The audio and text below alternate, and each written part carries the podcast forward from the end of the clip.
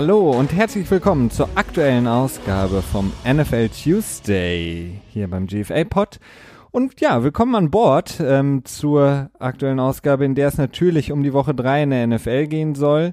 Wir gucken uns die Spiele genau an, was ist passiert, denn wir haben so ein bisschen ähm, jetzt nach Woche 3 die Möglichkeit, so ein bisschen zu evaluieren. Was ist passiert eigentlich in der Liga?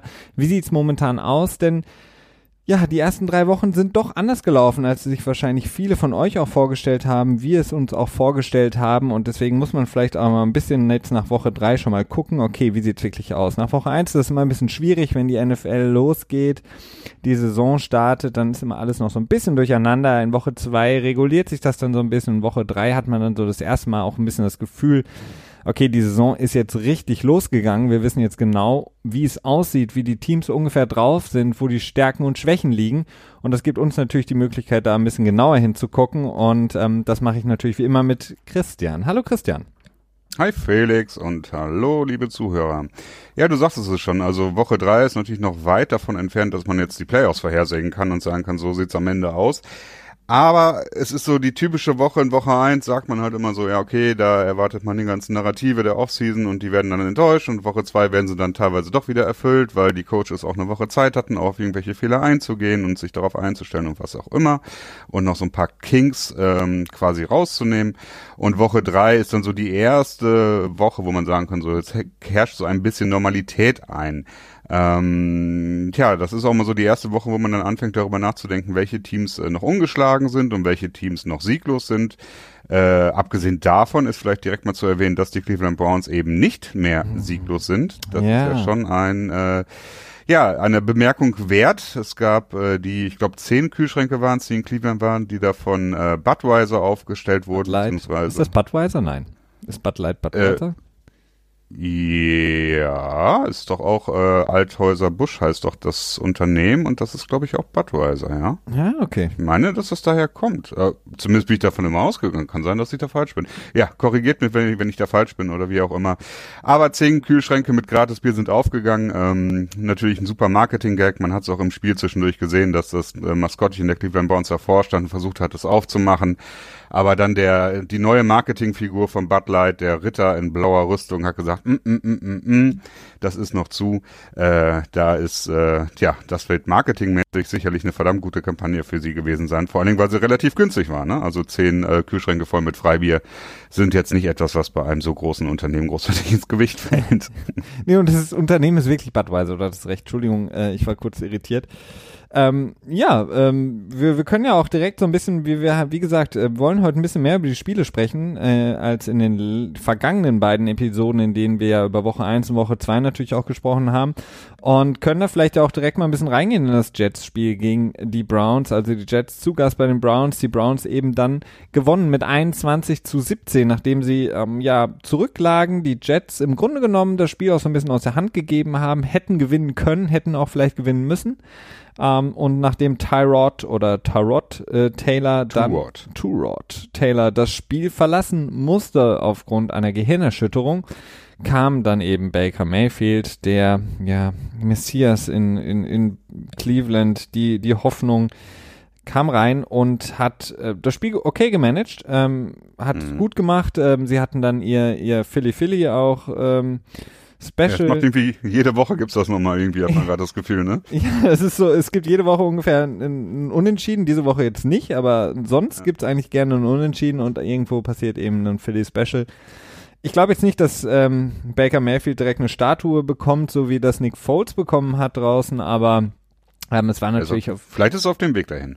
Ja, vielleicht ist es auf dem Weg dahin, aber ähm, ja, die Browns sind natürlich unglaublich happy jetzt, dass sie die Losing Streak beendet haben, aber sie haben jetzt auch noch 13 Spiele vor der Brust. Ähm, und äh, das sind noch 13 Spiele, in denen Baker Mayfield dann eben auch beweisen muss, dass er der erste Pick, dass er den ersten Pick im Draft wert war.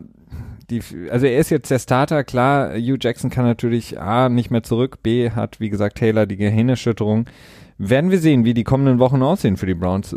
Es, ist, es bleibt da spannend. Also der Dosenöffner war es vielleicht, aber ob das jetzt wirklich schon der Bruch war, bin ich noch nicht ganz so sicher. Ja, es ist definitiv noch zu früh. Also was zu bemerken ist, die Browns haben tatsächlich einen relativ guten Roster, ne? Das kann man wohl äh, mittlerweile so, so so sagen. Ne? Also das hätte man vielleicht im Vorfeld auch nicht unbedingt gedacht. Erstaunt bin ich tatsächlich darüber, dass Denzel Ward wirklich einen verdammt guten Start in seine Rookie-Karriere hat. Ich persönlich war relativ unzufrieden mit dem Pick von ihm an vierter Stelle. Ähm, ich hätte mir da eher den Passwasher gewünscht, der da heißt, ach Gott, wieso fällt mir der Name? Ähm, Nick Chubb, ja. Nee, Nick Chubb ist das nicht der Running Back? Ach ja, stimmt. Ähm, Dings Chubb Ähm, von, ähm, Der andere Chubb. Ähm, von Denver. Genau. Genau, der an fünfter Stelle dann, mein Gott, also sowas muss einem eigentlich einfallen. Aber egal, groß, Nachname Chubb, das reicht. Ähm, das hätte ich mir eigentlich eher gewünscht, war sehr überrascht von dem Pick, äh, wurde auch doch schon viel kritisiert von vielen Leuten. Ähm, aber Denzel Ward macht sich verdammt gut. Also er hat immer sehr aktive Spiele. Und man sieht, der hat, glaube ich, Playmaker-Potenzial down the road und äh, könnte sich vielleicht auch zum Star entwickeln. Sehr angenehm, Carlos White, das One-Game von den Browns, ähm, ist natürlich auch ein gutes Rückgrat für sie. Und Baker Mayfield hat, ja, also ich würde auch mehr als solide sagen gespielt, ne? Ähm, darauf lässt sich aufbauen, aber es ist halt immer die Sache, gerade bei mit Rookies, äh, man muss immer von Woche zu Woche schauen, denn Konstanz ist meistens etwas, was fehlt und das hat man schlussendlich jetzt diese Woche auch bei ähm, New York gesehen mit ähm, Sam Darnold, der nun ja gegebener, äh, zugegebenermaßen auch, muss man sagen, nicht unbedingt das beste Playcalling bekommen hat, beziehungsweise nicht so ein aggressives Playcalling bekommen hat. Da wird man sicherlich auch nochmal überlegen, ob man da das Playbook ein bisschen weiter öffnet für ihn, damit er auch ein bisschen effektiver werden kann. Ja, absolut. Aber die, die Browns haben auf jeden Fall, was du ansprichst, ein gutes Team insgesamt. Äh, Die Defense ist gut, auch wenn der Coordinator nicht unbedingt mein größter Freund äh, ist und ich nicht der größte Fan bin, sagen wir es mal lieber so. Ähm, sind sie auf jeden Fall sehr, sehr aggressiv in der Defense. Das hat ihnen gut getan, glaube ich. Ähm, die, aber wie gesagt, die Jets, die hatten, ähm, haben eben auch verdammt gut gespielt, jetzt auch in den ersten Wochen in der Defense. Todd Bowles, der Bericht kam heute raus, dass er jetzt nochmal wieder ein bisschen mehr Playcalling in der Defense übernehmen wird, weil er da Mhm. eben nicht zufrieden war. Denn sie haben eben die Führung dann aus der Hand gegeben. Das Laufspiel lief eigentlich gut auch. Also da hatten sie eigentlich genug äh, in der Hand, um das Spiel auch nach Hause zu bringen. Ähm, von daher war es ein bisschen weggeschenkt, eher finde ich, von den Jets, als dass die Browns es dann wirklich äh, gewonnen haben im Sinne von, ja, sind die Leiter hochgeklettert und haben das, das Spiel sich zurückgeholt. Also ich Sicher, fand ja. mehr, die Jets haben es verloren, als die Browns es gewonnen haben. Nichtsdestotrotz ist es für die Browns natürlich nach dieser sehr, sehr langen Durststrecke großartig für sie, dass sie jetzt ähm, den Sieg haben. Ja, definitiv, das äh, muss man so sagen. Ich weiß nicht, man kann so argumentieren, dass die Jets das Spiel eher verloren haben. Ähm, klar, wenn man mit äh, elf Punkten führt, kann man das Argument eigentlich immer ganz, äh, nicht immer, aber meistens bringen. Ähm, ja, ich weiß es nicht. Ich bin erstmal zufrieden. Äh, man muss natürlich auch betrachten, die Jets hatten bis jetzt noch nicht so den stärksten Schedule, haben gegen die Dolphins gespielt, die gut im Moment noch ungeschlagen sind, 3 zu 0, aber die auch nicht den stärksten Schedule hatten und gegen äh, die Lions in Woche 1 und ja gut, was mit den Lions ist, äh, da werden wir gleich nochmal ein bisschen mehr drauf kommen. Haben die Patriots geschlagen am Sonntag in der Nacht im Sunday Das Night werden Game. wahrscheinlich alle mitbekommen haben. Meinst du? Ja, ich denke schon. Also das, äh, sowas schlägt dann ja doch immer eher etwas Wellen. Ja, absolut. Ähm, ja, eine ne interessante Geschichte ist eigentlich auch, wenn man sich jetzt die Quarterbacks, die Rookie-Quarterbacks anguckt, Christian, ähm, dass wir, abgesehen von Lamar Jackson, der natürlich einen unglaublich starken ähm, Quarterback vor sich hat, in ähm, Joe Flacco, die anderen, die in der ersten Runde gezogen wurden, alle gespielt haben in der letzten Woche. Ähm, der arme, ähm, ähm, ach, äh, Josh Rosen, in, in Arizona leider in den letzten zwei Minuten nur. Das war eine Entscheidung, über die können wir auch gleich nochmal sprechen. Aber die anderen, ähm, Josh Allen, Baker Mayfield, Sam Darnold, sind alle da. Ich glaube, das ist in der Super Bowl-Ära das erste Mal gewesen, dass wirklich alle in der ersten Runde gedrafteten Ja. Quarterbacks dann auch so früh in der Saison schon spielen. In Woche 4, die uns jetzt vor der, vor der Tür steht, werden wahrscheinlich all diese Quarterbacks auch auflaufen. Eben, wie gesagt, abgesehen von Lamar Jackson in Baltimore wird ähm, Allen wahrscheinlich in Buffalo spielen oder davon ist auszugehen. Ähm, wie gesagt, gerade eben angesprochen, Baker Mayfield bei den Browns, Sam Darnold sowieso bei den Jets und Rosen sehr wahrscheinlich auch, ähm, auch wenn Wilkes, der Head Coach von Arizona, gesagt hat, äh, was jeder Coach dann gerne sagt, er muss sich erstmal den Film angucken, bevor er eine Entscheidung treffen kann, heißt nichts anderes als, ähm, ich will die Frage jetzt noch nicht beantworten, sondern äh, irgendwann Ende der Woche, aber er wird mit Sicherheit jetzt nicht mehr zurückgehen zu Sam Bradford, nachdem er ihn, ja, wann war es, drei Minuten noch was vor Ende der regulären Spielzeit ähm, rausgezogen hatte. Ja, davon kann man tatsächlich ausgehen und ähm, da kommt dann auch direkt eine weitere sehr interessante Entscheidung mit einher. Denn ähm, Sam Bradford hat irgendwie, ich glaube, drei Millionen seines seines Base äh, Salaries sind in äh, oder zwei Millionen sind es, glaube ich, in äh, per Game Roster Bonuses ähm, quasi aufgeteilt. Also sprich, jedes Mal, wenn er, wenn er spielt, kriegt er um die 320 Millionen, äh, 1000, oder? Nicht Millionen, das wäre ein bisschen sehr viel, äh, quasi an Bonus. Und wenn man dann äh, den guten Josh startet, ist dann natürlich auch die Frage, okay, was macht man? Start, äh, nimmt man Bradford dann als Backup-Quarterback oder macht man ihn dann komplett inaktiv? Weil 300.000 pro Spiel zu sparen ist durchaus, ja, eine Überlegung wert, ne? Absolut. Also auf ich die. habe jetzt auch gerade nochmal grob nachgerechnet, also 300.000, also 5 Millionen seines Gehaltes sind in äh, In-Game Roster Bonuses äh, aufgeteilt, nicht nur 3 Millionen. Ja, also wie gesagt, also für Rosen wäre es natürlich absolut hart, nachdem er in dem Spiel ja gegen Khalil Mack reingeworfen wird in einer Phase, in der im Grunde genommen die Defense der Chicago Bears weiß, okay, sie müssen jetzt werfen. Also diese ganz klassischen obvious Passing Situations wird er reingeworfen ähm, kriegt er auch ordentlich einen ab äh, und ihn dann wieder in der nächsten Woche wieder rauszunehmen und zu sagen, okay, mhm. wir starten jetzt doch Sam Bradford, ist relativ unwahrscheinlich. Deswegen wird Rosen meiner Meinung nach auch spielen weiterhin für die Arizona Cardinals und ähm, ist ja auch wichtig für das Team insgesamt, weil man sieht es überall anders in der Liga, unter anderem mit Allen ähm, oder auch Mayfield, die jetzt eben Erfolg hatten in der Woche drei ähm, wird es schwierig, das zu kommunizieren, dass man jetzt eben sagt, man geht zurück zu Sam Bradford. Klar, natürlich. Ich denke es auch eher nicht. Also vor allen Dingen, ich fand Rosen hat sich für die Situation entsprechend auch einigermaßen gut geschlagen, bis zu dem Punkt, wo er die Interception geworfen hat vielleicht. Äh, ja, ich weiß es nicht. Also es sah auf jeden Fall nicht so aus wie bei einigen anderen Quarterbacks, die man hat äh, spielen sehen, wo man dachte so, oh Gott, oh Gott, oh Gott. Ne? Ähm, aber ja, gut, man wird sehen und äh, es hat sich auch das bewahrheitet, was wir äh, beide auch hier in, in, in der Offseason schon ähm, tja, vorhergesagt haben, und zwar, dass die ganzen Quarterbacks, auch wenn immer gesagt wird, ja, nee, der soll das Jahr hinter dem und dem Starter in Ruhe lernen und dann erst im nächsten Jahr ganz entspannt in die Saison starten. Das funktioniert in den seltensten Fällen und ähm, ja, ja wobei, der Beweis dafür. Wo, wir, wir, wussten auch nicht, dass es so früh da ist. Also, dass Woche 4 schon ja. die Woche ist, in dem wir die dann alle sehen, ist, ähm, hätte ich auch nicht gedacht. Ähm, vor allen Dingen ist es ja so witzig, weil die, die Coaches natürlich immer sagen, nee, wir wollen natürlich die perfekte Situation schaffen für den Quarterback. Genau. Wir wollen ihn nicht irgendwie verheizen, weil wir wollen nicht, dass er sich direkt verletzt. Wir wollen nicht, dass wir quasi ähm, ja, Nathan Peterman ist das perfekte Beispiel in Buffalo, direkt so einen Knicks, äh, Knacks bekommt, mental ähm, dass er im Grunde genommen gar nicht mehr spielen kann in der Liga, sondern wollen ihn behutsam aufbauen und dann sagst du auf einmal drei Minuten vor Ende gegen eine unglaublich starke Defense mit Khalil Mack, achso, ja, jetzt kommen wir, holen wir den Rookie rein. Also ich meine, das ist der ungefähr schlechteste Zeitpunkt, um da einen Rookie reinzubringen. Ähm, und das hat sich ja dann auch bewahrheitet, also beziehungsweise, ja gut, er hat gemacht, was er machen konnte, aber ähm, das war eine Entscheidung, die ich absolut nicht nachvollziehen kann. Also lass Sam Bradford das Spiel zu Ende spielen und äh, sag dann, Rosen spielt nächste Woche. Aber naja, wir werden sehen. Ja, ich meine, er ist jetzt auch in seinem ersten Jahr der gute Steve Wilkes und ähm, fühlt dann natürlich wahrscheinlich auch extra Druck, ne? Und denkt sich dann so, oh Gott, scheiße, was mache ich jetzt? Ja, komm, okay, dann bringst du jetzt ihn rein, dann muss er irgendwie, ne? Also, ich weiß es nicht, aber klar, so ganz optimal ist es nicht absolut nicht optimal. Nee. Ähm, damit, ja genau, haben wir schon äh, zwei Spiele so ein bisschen angesprochen, Christian. Ich würde ganz gern nochmal, ähm, um so ein bisschen das Ganze einzubetten in unsere standardmäßige Prozedere, äh, unser standardmäßiges Prozedere, hier noch kurz auf die Verletzungen eingehen, die wir immer eigentlich zu Beginn unserer Folge rausbringen. Ähm, gibt es diese ah. Woche oder möchtest du das nicht? Möchtest du heute nicht über ähm, reden? Doch, doch, also müssen wir ja, ne? müssen wir ja.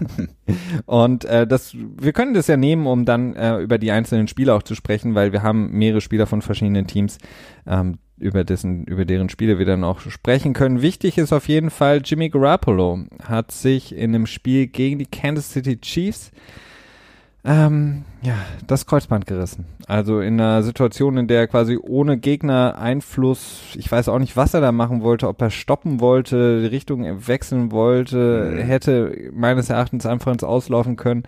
hat er nicht gemacht, eine unglückliche Situation und hat sich dann das Knie ähm, ja verletzt. Am nächsten Tag kam dann die Bestätigung, was alle schon so ein bisschen gedacht hatten.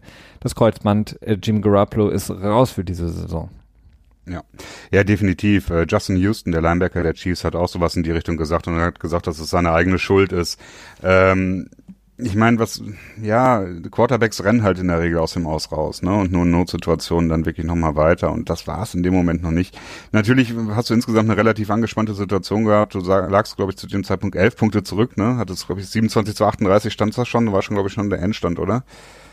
Ah nee, ähm, die nee. 49ers haben ein Field Goal auf jeden Fall noch geschossen. Äh, ja, also ganz im Kopf habe ich nicht mehr. Aber ja, das ist halt nun mal so. Und dann, ja, ich habe, wir haben da gestern auch drüber gesprochen. Wir hatten ja gestern relativ lange telefoniert und über die NFL unterhalten und natürlich auch speziell über die Patriots, weil da ja schon so ein bisschen Panikmodus ist. Aber ich habe dann ja auch so ein bisschen die Vermutung geäußert, dass es äh, im Prinzip im Endeffekt eine relativ gute Entwicklung ist für die äh, San Francisco 49ers beziehungsweise für Jimmy Garoppolo. Zumindest kann man äh, ja eine eine gute Seite der Medaille sehen, sag ich mal. Denn Jimmy Garoppolo und die 49ers sind jetzt nicht so überzeugend in die Saison gestartet, wie es viele, ja, ich sag mal, äh, gehypt haben. Mhm. Und dadurch, dass jetzt diese Verletzung kommt, kann man das Ganze nochmal ein Jahr aufschieben und Jimmy verliert halt seine, seine Magic nicht so sehr wie er es vielleicht getan hätte, wenn die 49ers jetzt uninspiriert weitergespielt hätten und am Ende mit einer 8 zu 8 oder 7 zu 9 Saison dabei rausgegangen wären. So kann er jetzt im nächsten Jahr relativ unbeeinflusst von der Verletzung, weil sie auch so früh in der Saison passiert ist, vermutlich, äh, durchstarten, selber noch ein bisschen lernen und das Team kann sich auch durchaus noch weiter verbessern, denn äh, der Kader der 49ers ist jetzt auch nicht unbedingt der beste. Nee, der, der Kader ist mit Sicherheit nicht so gut. Ähm ja, so oder so. Das Schwierige war natürlich für die 49ers, dass sie einen unglaublich schwierige Gegner auch hatten zu Beginn in dieser Saison. Ähm, jetzt abgesehen von dem Spiel gegen die Lions, was sie gewonnen haben, haben sie eben gegen die Vikings gespielt in Woche 1 in Minnesota. Jetzt haben mhm. sie gegen Kansas City gespielt, die im Grunde genommen, ja, die sehen aus wie so ein, so ein Team bei Madden, wenn du jetzt irgendwie die Madden-Meisterschaften anguckst. Also unglaublich, was die Kansas City Chiefs momentan abliefern, unglaublich stark in der Offense und ähm, haben die 49ers eigentlich von Anfang an relativ stark dominiert und das Spiel war eigentlich auch relativ früh schon vorbei. Und Jimmy Garoppolo hat okay gespielt, aber konnte natürlich auch nichts machen, wenn er ähm, gegen quasi immer dem Rückstand hinterherlaufen musste von Anfang an. Und egal, was die 49ers gemacht haben, wenn sie dann eben den Touchdown auch erzielen, kommt direkt eine Holmes aufs Feld und äh, zielt einen wahnsinnigen, einen wahnsinnigen Touchdown und das Spiel ist schon wieder auf den Kopf gestellt. Wenn ich mir halt vorstelle, die 49ers hätten jetzt angefangen, meinetwegen in der Division hätten sie zuerst gegen ähm, Arizona gespielt, ähm, dann hätten sie, ich weiß es nicht, was sie noch im Schedule haben, gegen Teams vielleicht wie Houston gespielt oder auch Seattle. Ich glaube, diese Spiele hätten sie gewonnen und dann wäre der die Situation jetzt ganz anders, wenn er sich jetzt verletzt Stimmt, hätte. Ne? Ja. Ähm, von daher, ich gebe dir recht, durch, dadurch, dass er jetzt Jimmy Garoppolo weg ist, werden mit Sicherheit die eine oder andere Position im Draft nach oben rutschen, äh, definitiv. Also die Grafiken sind dann auch bei äh, Twitter losgegangen, wie haben sie letzte Saison mit ihm und ohne ihn gespielt. Ähm, von daher muss man davon ausgehen, dass das Team sich insgesamt verbessern kann, was auch nötig ist, denn ähm, gerade in der Defense haben sie doch schon einige Probleme. Sie haben viele junge Spieler, aber das reicht halt, reicht momentan, glaube ich, nur nicht, um wirklich mit, mit dabei zu sein. Ja. ja, wobei Kyle Shanahan, glaube ich, schon einiges an Potenzial hat. Also man hat auch in dem Spiel wieder gesehen, dass er einige ja. wirklich sehr interessante Playcalls gemacht hat. Ähm, Juszczyk viel einbindet als Fullback, eine Position, die in der Regel in der NFL nicht so kreativ bedacht wird. Ähm, nun ja, aber Casey ist schlussendlich einfach zu groß und ja gut, wir müssen natürlich auch über Casey reden, denn sie sind ja auch gerade in aller Munde. Ne? Ähm, die Waffen, die Kansas City aufs, aufs Feld bringt, sind echt ziemlich überzeugend. Ne? Also Sammy Watkins ähm, Dein spezieller Freund, als, äh, der ist, genau. der ist die 16 Millionen wert, oder? Nein, ich weiß nicht. Also so richtig viel macht er bis jetzt halt auch nicht, wenn man sich umschaut, was seine, was seine, Kon äh, seine Konkurrenten nicht, seine ähm, ähm, Kom Kompagnons, seine Kollegen abliefern. Aber du hast halt, ich wollte ihn halt aufzählen, ne? Mit Watkins, Tyreek Hill, äh, äh Kareem Hunt, Kelsey natürlich als Tident im Moment, Standpunkt jetzt der beste Tident in diesem Jahr, würde ich jetzt mal so sagen. Aber das ist jetzt auch nicht so ja, aussagekräftig im Moment noch, aber im Moment ist das. Ähm, ja, Kansas City Chiefs, wie gesagt, wenn man jetzt halt sagen würde, dann würde man sagen, klarer Super Bowl-Favorit. Aber meines Erachtens halt noch deutlich zu früh, denn äh, das hatten wir schon ein paar Mal bei Kansas City, dass sie sehr heiß starten in das Jahr und ähm, dann ja so ein bisschen gelöst werden von gegnerischen Defenses, wenn dann irgendwie so der, die Zeit anfängt, wo man genug Film hat, dass man schauen kann und dann quasi äh, defensemäßig darauf kontern kann. Aber du hast gestern auch angedeutet, dass du nicht genau weißt, wie man das kontern will, ne? Ähm, nee, ich weiß es nicht. Also das Problem ist einfach, mhm. Kansas City schickt einfach zu viele gute Spieler aufs Feld. Ähm, ja. Die Offense ist auch im Gegensatz zu anderen jungen Quarterbacks, die in Systemen spielen, extrem eingespielt. Andy Reid hatte einfach das Glück, dass er seine West Coast Offense, die er ja auch schon seit Jahren immer weiter verfeinert hat, eins zu eins übernehmen konnte. Er hat Alex Smith, der das jahrelang sehr, sehr gut gemacht hat. Sie haben mit ihm in den Playoffs nicht den Erfolg gehabt. Was hat, das hat man ihm auch angekreidet. Deswegen haben sie ihm dann auch so ein bisschen von Hof, vom Hof gescheucht nach Washington. Und er hat mit Mahomes jemanden, der das eins zu eins übernehmen konnte. Der ein Jahr sich das angeguckt hat, diesen Idealfall einfach so. Und Alex Smith war dann auf einmal der Bridge Quarterback für Mahomes und dann auf einmal ist Mahomes down und der kann das eins zu eins übernehmen. Ihm passt diese Offense natürlich auch extrem gut und er ähm, macht einfach auch keine Fehler und äh, es wird ihm natürlich auch leicht gemacht. Also Andy mhm. Reid erkennt und hat es wirklich sehr gut im Griff, wie er welches Play callen muss. Ob das jetzt ähm, äh, ja ein Jet Sweep ist, ein Endaround ist mit mit ähm, ähm, Tyreek Hill oder ob er dann wenn die Defense eben versucht, das zu kontern, eben über die Mitte Travis Kelsey hat, dann hat er das Running Game mit Hand ähm, oder auch Sammy Watkins, der eben auch eigentlich immer nur alleine gedeckt wird, also keine Double Coverage hat. Ähm, bei anderen Teams, beispielsweise in Buffalo, war Sammy Watkins ja einer von, ja, der Star, wenn man so will, auf mhm. dem Feld in der Offense äh, hier ist er einer von mehreren und deswegen haben sie einfach so viel Möglichkeiten momentan. Und Mahomes macht es halt sehr, sehr gut. Und ähm, das ist natürlich für ihn, glaube ich, auch eine perfekte Offense, die er laufen kann. Ja, ja. Von daher sehe ich momentan niemanden, der das so schnell stoppen kann. Ja, es, ist auf, es bleibt auf jeden Fall sehr spannend, ob die ähm, diese Dominanz über einen längeren Zeitraum wirklich auch anhalten können. Ne? Und Patrick Mahomes, das ist ja, der hat einfach auch eine super gute, tja, Stärke, Athletik, ich weiß es nicht, also wie er den Ball auch wirft, ne? Also nicht schlecht. Ähm, das, da bin ich auf jeden Fall sehr gespannt, wie das weitergeht. Und äh, im Moment gehe ich so ein bisschen davon aus, dass Kansas City irgendwann fallen wird an sich selber, äh, beziehungsweise an der sich, ja, an der eigenen Veränderung oder nicht vorhandenen Veränderung. Aber wir werden sehen. Also sicher bin ich mir dessen nicht. Äh, ich gehe nur so ein bisschen davon aus. ja, klar. Also eine Verletzung für einen Schlüsselspieler. Also ähm, wir hoffen es nicht, aber wenn Tyreek Hill beispielsweise sich verletzen sollte, bricht auch sehr, sehr viel da weg. Und dann hast du eben Defense, die ganz anders arbeiten können, die nicht mhm. mehr ihn fürchten müssen. Ähm, ja, aber trotz, trotz ja. alledem ist es, ist es unglaublich und Kansas City momentan absolut klar ähm, Favorit, was die nächsten Spiele auch angeht. Ähm, Gehen wir weiter, ähm, hangeln wir uns eine Verletzung zu den Spielen ab. Ich äh, finde es gar nicht so schlecht, äh, so wie wir das machen, ja. Christian. Ne? Ja, finde ich okay. ah, ich möchte noch eine Sache erwähnen. Das haben so. wir gerade vergessen. Ach, Richard ja. Sherman. Das wollte ich noch. Äh, Ach ja, genau. Wir, jetzt, wo du gerade Verletzungen sagst. Da gibt äh, auch, irgendwie auch eine Spannendes genau. zum Vertrag, ne? Ja, genau. Also erstmal die Verletzung von Sherman ist jetzt nicht so schlimm. Man hatte so ein bisschen befürchtet, dass er sich wieder einen Achillessehnenriss zugezogen hat. Oder hatte er im letzten Jahr einen AC? Nee, hatte auch Achilles. Achilles. Ne? Ja.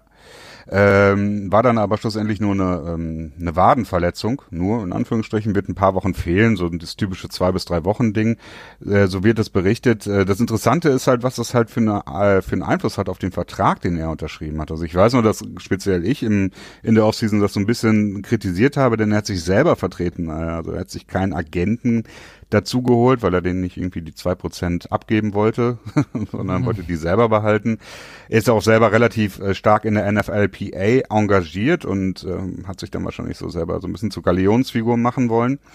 Und ja, das hat jetzt zur Folge, dass er bis zu fünf Millionen verlieren kann. Mhm. Oder bis zu vier Millionen. Ich bin mir jetzt gerade nicht ganz sicher. Ich, mein, ich meine vier. Also kommt natürlich ähm, drauf an, wie lange er jetzt wirklich aussetzen muss, ne? Ja. Nee, vier Millionen kann er verlieren, genau, du hast recht. Ähm, weil er ähm, Incentives drin hat, die zum einen bedeuten, dass er in den Pro Bowl reinkommt, dann kriegt er eine Million, zwei Millionen, wenn er ein All-Pro wird sogar und äh, eine Million für 90% Playtime. Sprich, die 90% Playtime wird schwer zu erreichen sein, wenn er jetzt zwei Spiele fehlt. Also dann wird schon fast unmöglich, sag ich mal. Äh, Pro Bowl wird trotzdem noch möglich sein, gerade weil er halt einen großen Namen hat.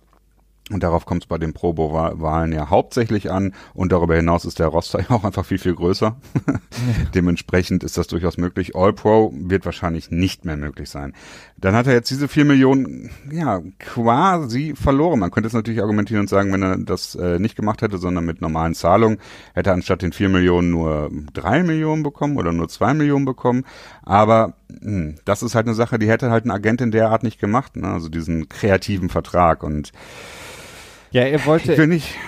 Er wollte halt nach außen äh, gerne diesen selbst erarbeiteten Deal verkaufen, auch als eins, ich setze selber auf mich, also diesen mm. Prove-It-Deal. Ich zeige der Welt, dass ich eben gut bin, dass ich auch außerhalb von Seattle sehr, sehr gut sein kann.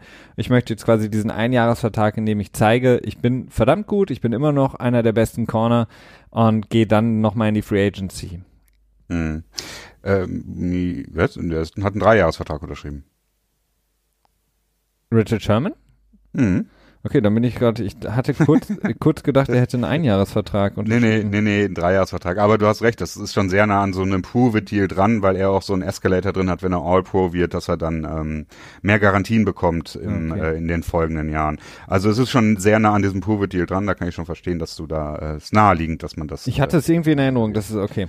Gut. Nee, nee, kein Problem. Aber ja, also wie gesagt, ich glaube schon, dass Spieler durchaus ihre eigenen Verträge aushandeln können, denn schlussendlich muss man nur Tabellen ablesen. So läuft das, glaube ich, mit den Verhandlungen. Äh, man setzt einen Vergleich und äh, rechnet dann eine gewisse Inflation des Salary Caps drauf und dann handelt man nur aus, äh, ob man so gut ist wie der Spieler oder der Spieler. Und danach sind es relativ klare Regeln, ne? Aber naja, äh, Sherman hat's ähm, mittlerweile nachweislich nicht äh, ganz optimal gemacht. Nee, er hätte mehr Incentives auf ähm, alle möglichen Sachen legen sollen, die irgendwie im Fanvoting mitspielen. Äh, ah, Weil das wäre gut gewesen. Da hat er natürlich als sehr, als Spieler, der sehr viel auch in den Medien ist, der glaube ich eine große Fanbase auch hat, ähm, kann er da deutlich mehr erreichen.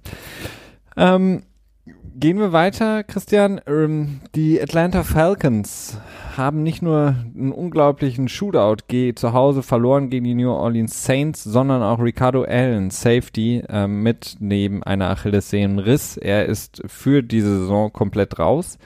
In einem Team, vor allen Dingen in einer Defense der Atlanta Falcons, die bereits sehr, sehr viele Rückschläge hat hinnehmen müssen in den ersten Wochen. Ähm, und haben dann das Spiel auch noch verloren, zu Hause, wie gesagt, gegen New Orleans mit 43 zu 37. Ein, ein unglaublich unterhaltsames Spiel, ähm, auch wenn man ähm, spätestens in der zweiten Halbzeit eigentlich keine Defense mehr gesehen hat auf beiden mhm. Seiten.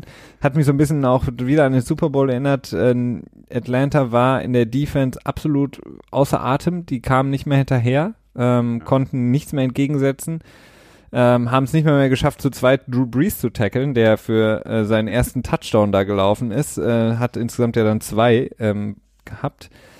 Also das war schon sehr, sehr erschreckend auf Seiten von Atlanta. Nichtsdestotrotz muss man sagen, mit den Verletzungen haben sie es sehr, sehr gut gemacht. Ähm, und auch New Orleans hat nicht unbedingt überzeugt in der Verteidigung, denn ähm, Atlanta, die ja in den Wochen davor äh, deutliche Probleme hatten, besonders in der Red Zone, hatten dieses Mal überhaupt keine Probleme und mit 37 Punkten auch ähm, deutlich, also wirklich überzeugt in dem Spiel. Ja, definitiv. Ähm, es war so ein bisschen die Coming-out-Party von Calvin Ridley, dem ähm, First-Round-Pick, ist das richtig? Ja. Nee, Second-Round, oder? Doch, First-Round-Pick, ja. Waren ähm, aus Alabama, glaube ich. Ja, ähm, genau, ja, jetzt habe ich gerade einen kurzen Brain-Lag äh, gehabt. Ja, ähm, tja, New Orleans, die Defense, alle hatten gedacht, dieses Jahr wird's besser und mittlerweile können wir uns relativ sicher sein, dass dem nicht mehr so sein wird. Ne? Ähm, junge Defense, naja, wir werden sehen. Aber insgesamt definitiv ein schönes Spiel. Auch in die Overtime. Es wäre fast das, äh, die dritte Woche gewesen, dass wir einen, äh, einen Tight Game hätten am Ende, ne? Ja. Aber gut, äh, Defense gab's halt nicht, ne?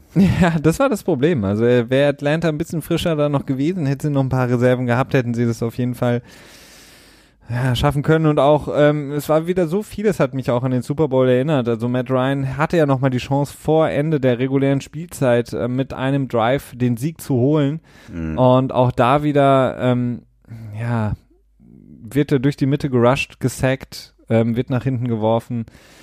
Äh, sie müssen panten. Also das tat mir so ein bisschen leid, weil ich hatte äh, das den Falcons da wirklich gegönnt, den Sieg in dem Moment, ähm, weil sie eben in meinen Augen das bessere Spiel gemacht haben insgesamt. Aber es sollte nicht sein für Matt Ryan, Matty Ice. Matty Ice, nein.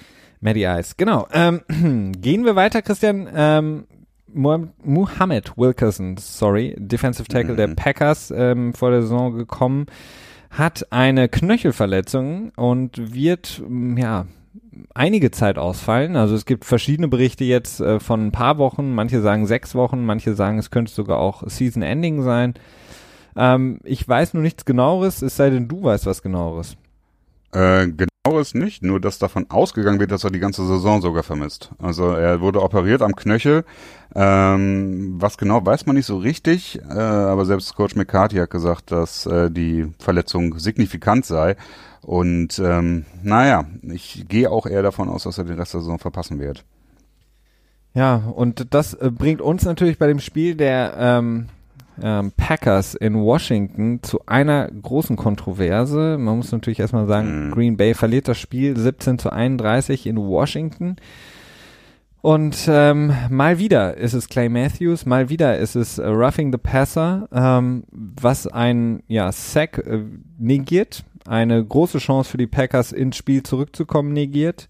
Und ähm, sowohl McCarthy hat sich, ich hatte kurz äh, Bedenken, er würde den Referee angehen an der Seitenlinie, ähm, als auch Clay Matthews, als auch Aaron Rodgers haben sich tierisch aufgeregt über diese Regel, die momentan die Liga absolut beherrscht. Also von der ähm, Helmet Rule, über die wir so viel in der Offseason gesprochen haben, ist nichts zu sehen weil sie einfach nicht mehr gepfiffen wird. Muss man ganz Komischerweise, ne? Also man muss wirklich sagen, es gab eine Situation, äh, ich glaube im Spiel Oakland gegen Miami, als Marshawn Lynch, also seinen Kopf wie einen Hammer fast schon benutzt hat ähm, gegen einen Verteidiger der, der Miami Dolphins. Und es wurde nicht gepfiffen, es wurde nicht geahndet, obwohl der Referee eigentlich direkt daneben stand. Aber diese Roughing the Passer vor allen Dingen in Bezug auf ähm, äh, diesen ja, Punkt, den man diese Saison ganz besonders beachten wollte oder will, ähm, quasi das Körpergewicht beim Sack nicht auf den Quarterback zu legen, indem man quasi auf ihn drauf fällt mit dem ganzen oder dem meisten, wie es so schön heißt, dann in der Sprache mhm. des eigenen Körpergewichts.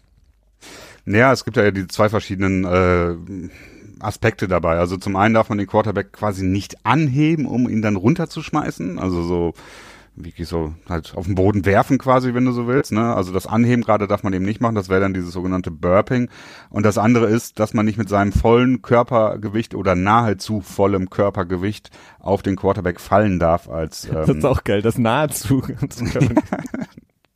ich weiß es auch nicht. Also die NFL tut sich ja immer schwer, da dann die Regeln ähm, gut zu formulieren. Also geschweige denn klar, äh, das ist noch nicht mal gut. ähm, ja, es geht ja, zieht sich wie ein roter Faden durch die Liga im Moment und ist genau das, was du schon sagtest, eigentlich das, was wir von der Helmet Rule erwartet hätten. Ähm, ein Spieler hat sich jetzt auch an diesem ähm, an diesem Wochenende das Kreuzband deswegen gerissen, ne? weil er eben versucht hat, nicht mit William Hayes, kommen wir gleich noch zu. Ja, kurz als ähm, als kleines Teasing.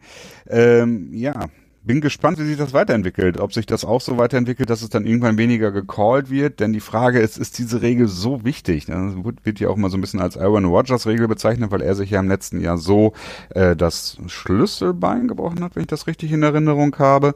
Ähm, weil so viel Verletzungen der Quarterbacks passieren ja jetzt nicht unbedingt dadurch, in, durch diese spezielle Form des Tacklings. Und dann ist die Frage, okay, was ist es wert? Das Spiel wird nämlich schon ganz schön zerrissen dadurch. Auch in dem Spiel von gestern Abend fand ich, gab es einige ja, Entscheidungen dieser Art und sowieso besonders viele Flaggen zwischen Pittsburgh und Tampa Bay so dass ich mir da vorstellen könnte, dass was passiert. Auch wenn es heute, glaube ich, ein Meeting gab äh, zwischen von dem ähm, Competition Committee. Ja, sorry. Genau. Und da wurde auch so ein bisschen angedeutet, dass eigentlich nicht wirklich was verändert wird. Ähm, aber gut, das ist, die Kommunikation ist da selten relativ offen. Sowas kann ganz schnell hinter verschlossenen Türen passieren. Ja, vor allen Dingen, das war wieder der Klassiker. Also drei bis vier Leute aus diesem Komitee sind nicht ganz so happy mit dieser Regel, vor allem ja. wegen dem äh, Verstoß oder angeblichen Verstoß oder doch ist ein Verstoß von Clay Matthews gegen äh, die Vikings damals gegen Cousins, das ja auch das Spiel ruiniert hat für die Packers. Mhm. Ähm, aber auch, das ist dann im Nebensatz, man erwartet keine Änderungen in diesem Jahr. Sprich, wir werden das jetzt dieses Jahr, so wie die Catch Rule etc. pp. dieses ja. Jahr durchlaufen hm. haben. Vielleicht gibt es irgendwann mal den, die, den Punkt, spätestens in den Playoffs, in denen dann gesagt wird, okay, wir pfeifen genau. es jetzt nicht mehr ganz so genau ähm, weil es A, das Spiel zerreißt, B, ist es unglaublich frustrierend für die Defense, weil es gibt keine andere Möglichkeit. Ich bin absolut d'accord damit, dass du nicht in, in die Knie gehen darfst und dass du nicht gegen den Kopf gehen darfst. Aber alles andere muss okay sein, weil du sonst eben Schwierigkeiten hast, den Quarterback zu sacken. Ich meine, wie willst du jemanden stimmt, wie, ja. keine Ahnung, Deshaun Watson, äh, Cam Newton ähm, zu Boden bringen, wenn du nicht irgendwie versuchst, natürlich auch dein Gewicht einzusetzen. Und ähm, wenn dann meinetwegen Schlüsselbeinbruch oder ein Rippenbruch im schlimmsten Fall dabei rumkommt, okay, aber dafür haben die Spieler sozusagen unterzeichnet, als sie gesagt haben, ich möchte Football spielen.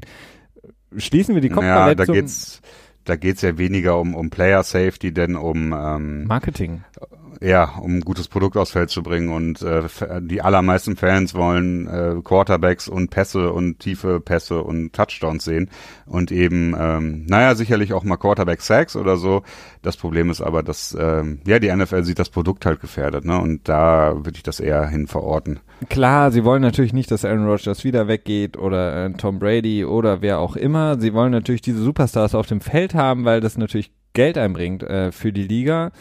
Aber nichtsdestotrotz haben wir ähm, mein ewiges Mantra so viele Regeländerungen zugunsten der Offense gemacht. Mhm. Irgendwo muss es Schluss sein. Äh, irgendwo muss vorbei sein, weil ähm, du hast es angesprochen in einem weiteren Spiel ähm, der äh, Miami Dolphins zu Hause gegen die Oakland Raiders hat William Hayes, der Defensive End der Miami Dolphins, versucht eben, als er gemerkt hat, okay, ich hab Derek Carr, ich kann den Sack ansetzen, sich irgendwie versucht noch rauszudrehen, ähm, um nicht eben mit seinem Körpergewicht auf ihn draufzufallen und hat sich dabei wohl das Kreuzband gerissen und ist für die Saison raus. Ähm, er hatte, glaube ich, sogar zwei Sacks in dem Spiel. Ähm, ja, das ist ähm, alles andere als, als unterhaltsam und alles andere als schön, wenn man jedes Mal, wenn es einen Sack gibt, eigentlich damit rechnen muss, dass es dann irgendwie eine Strafe gibt für Roughing the Passer. Ja, so ein bisschen so wie als das ähm, Holding eingeführt wurde, dass man nach fünf Yards ähm, nicht mehr so viel Kontakt haben darf als Cornerback. Ja, das war, glaube ich, so das 2013 oder so. Hatte man jedes Mal das Gefühl, wenn ein Pass geworfen wurde und eine Defense hat, ähm, Pass ist irgendwie nicht angekommen, ob er jetzt deflected wurde oder einfach ungenau war oder was auch immer oder der Ball gedroppt wurde, äh, jedes Mal hat man gedacht so, ah, hat man sich gefreut und dann so, ah, leuchtet das Flaggenfeld unten rechts im, neben dem Score auf. Und so hat man jetzt im Moment so ein bisschen das Gefühl, dass es mit äh, Roughing the Passer läuft, dass da irgendwie andauernd Flaggen kommen. Und das ist im Moment teilweise wirklich sehr unschön. Aber ich würde auch noch halt noch nicht überreagieren. Ich glaube, dass da noch durchaus ähm, eine Veränderung kommen kann. Ja, vor allen Dingen, ich meine, warum hat man es überhaupt gemacht? Ich meine, diese Regel generell gibt es seit, ich meine, 1995. Ähm, wir haben viele Quarterbacks ähm, ja zu Boden gehen sehen, Carson Palmer beispielsweise mehrfach, als sie eben quasi in den Knie, äh, im Knie erwischt wurden, also dass der Pass Rusher quasi ins Knie gesprungen ist. Dass man das rausstreicht aus dem Spiel, absolut gut, finde ich in Ordnung. Aber der Rest, der muss erlaubt sein, äh, weil ja. sonst wird es einfach schwierig. Und diese Regel gibt es seit, ich meine 95, ähm, mit dem Roughing the Passer. Und seitdem haben sich jetzt nicht so viele Quarterbacks so schlimm verletzt. Also, ja. keine Ahnung. Ja, er wirkt so ein bisschen so, als wenn es ein, ähm, eine voreilige Entscheidung war, der NFL diese Regel einzuführen. Ähm, ich persönlich habe jetzt gar nicht mal unbedingt so ein Problem damit, den Quarterback vielleicht noch mehr zu schützen. Das macht halt Sinn, weil er das Produkt ist der NFL. Ähm, würde mir dann aber halt gleichzeitig auch wünschen, dass man, wenn man halt eine Regel einführt, die die Offense schützt, dass man auch eine Regel abschwächt oder einführt, die die Defense auch wieder bestärkt. Ne? Zum Beispiel, indem man wieder mehr Kontakt, äh, Kontakt zulässt von ähm, Defensive Backs, dass sie wieder ein bisschen mehr zippeln dürfen oder wie auch oder oder vielleicht innerhalb der ersten zehn Yards mehr Kontakt erlaubt ist und nicht nur innerhalb der ersten fünf Yards. Ähm, das wäre ganz klug, aber es ist natürlich auch wirklich sehr schwer vorherzusehen. Du kannst nicht sagen, okay, jetzt kriegt die äh, Offense diese Regel und was machen wir jetzt, damit die Defense ähnlich gut äh, quasi aufgestellt ist. Das ist natürlich auch sehr schwer vorherzusehen und zu planen. Definitiv. Ähm, ich ich hatte es gerade angesprochen, Christian. Was sagst du eigentlich zu den äh, Oakland Raiders? 0 zu 3 unter dem Head Coach Gruden. Und, ja, äh, Gruden, ja. Die, die These, die ja aufgestellt wurde, brennt er extra alles ab? Ach so, ja, das habe ich ja aufgestellt. Ja, ja. Deswegen. ja, ich habe keine Ahnung, ich weiß es nicht. Also es ist, ähm, ich kenne John Gooden einfach auch als Coach jetzt nicht so gut, weil der, als er aktiv war, da war ich noch nicht so im Football drin. 2007 hat er, glaube ich, aufgehört, ne? Oder 2006. Ähm, ob das einfach seine Art ist, dass er wirklich, ähm, naja, nicht so ganz ernst zu nehmen ist in dem, was er sagt und dass er sehr viel kokettiert mit, mit lustigen Dingen. Das hat er schon immer gemacht, ja. Ja, okay, dann, ähm, naja, okay, dann lassen wir es mal so stehen. Aber letzte Woche hat er gesagt, dass es sehr schwer ist, äh, Passwasher zu finden und ähm, diese Woche kommt dann, kommen dann die Berichte aus, dass er quasi seinen eigenen Scout mitgebracht hat und nur auf seine Einschätzung hört und nicht auf das Team von ähm, Reggie McKenzie. Reggie heißt er, glaube ich, mit Vornamen, ne? Der General Manager der Oakland Raiders. Ähm, dass sich da, dass es da quasi so ein Split schon gibt und dass er sowieso mehr oder weniger die Macht hat über den Roster und McKenzie mehr so ein um Erlaubnis immer fragen muss und diese ganzen Gerüchte da wirkt einiges ziemlich verquer. Ich glaube, Mackenzie ist äh, mehr oder weniger schon raus. Da kann man sich, glaube ich, ziemlich sicher sein. Äh, das deutet zumindest alles darauf hin. Und ja, will Guden das, das Schiff abbrennen, das Piratenschiff? das, äh, ich weiß es nicht, keine Ahnung. Ähm, nee, das war, glaub, als eine große ein Tampa Bay Trainer war, das Piratenschiff. Das hat er, das Ja, hat er gut, damals aber- auch abgebrannt, aber im Super Bowl Sieg. aber Ähm, die Raiders sind ja auch Piraten. Deswegen. Auf jeden Fall verlieren sie äh, 28 zu 20 in Miami. Ähm, äh, kurze vielleicht Stat für, für den Moment. Äh, Oakland hat in dem Spiel einen Sack ähm, kreiert, zwei Interceptions geworfen. Äh, Miami hat drei Sacks kreiert und keine Interception geworfen. Ähm, wahrscheinlich nicht der einzige, aber einer der Gründe, warum das Spiel eben zugunsten der Miami Dolphins, die die AFC East anführen mit 3 zu 0 Siegen. Ähm, und Das dann erste Mal seit, äh, ich glaube, 2002 oder so. könnte sein. Obwohl, nee, ich glaube, das ist das erste Mal, dass die Dolphins mit mehr als, äh, mit zwei Spielen mindestens gegenüber den Patriots führen seit 2002. Ich glaube, das war das. Muss ja so sein, weil Ja. genau, Ja, gut, kann ja mal am Anfang der Saison sein, aber ja. Mhm. genau. Ähm, das dazu. Ähm, wir haben noch zwei wichtige ähm, ja, Verletzungsnachrichten, die wir auf jeden Fall rausbringen müssen. Korrigiere mich, wenn ich falsch liege, Christian, aber ich hatte jetzt noch Marcus Peters und Ekip Talib, das Cornerback-Duo der Mhm. LA Rams, die ihr Spiel ähm, sehr, sehr solide über die Bühne gebracht haben im ja, Kampf um LA gegen die Chargers mit 35 zu 23 gewonnen haben, relativ viel ähm, Punkte früh aufs äh, Board gebracht, dann auch noch ein Blocked Punt ähm, der, der Chargers, aber Peters und äh, Keep Talib sind raus aus dem Spiel. Ähm, bei Marcus Peters ist es eine zwei bis vier Wochen Verletzung am, ich was hat er eigentlich? Calf Strain? Kann das sein? Äh, Peters hat, lass mich kurz nachschauen. Ja, Strain Calf, genau. Also, Genau. das ist eine Zerrung, ne? Ja, Eine also Wadenzerrung. im, im schlimmsten Fall vier Wochen raus und Keep Talib wahrscheinlich eine Knöchelverletzung, auch eine Operation jetzt äh, steht im Raume und äh, Genau. wenn er am Holt sich eine Knöchel zweite Meinung ein. bei Dr. Andrews Ja, oder Dr. Müller-Wohlfahrt, das ist immer mein Kandidat. Doktor, okay. Keep Talib, ja, also für alle Fans, vielleicht taucht er demnächst in München auf. Ähm, auf jeden Fall seine Knöchel-OP sollte sie dann stattfinden, würde natürlich bedeuten, dass das Jahr auch ein bisschen in Gefahr ist für Keep Talib, Mhm. denn eine ähm, Operation am Knöchel, egal wie schlimm die Verletzung ist, einfach aufgrund der ähm, Rekonvaleszenzzeit, sagt man das nicht so? Das ist auf jeden Fall ein englisches Wort. Ich weiß nicht, ob das auch im Deutschen zählt. Keine Ahnung. Du bist dafür zuständig, Christian, hier. Auf jeden Fall, äh, Keep Talib ähm, deutlich länger raus, also sechs bis acht Wochen, vielleicht auch die komplette Saison.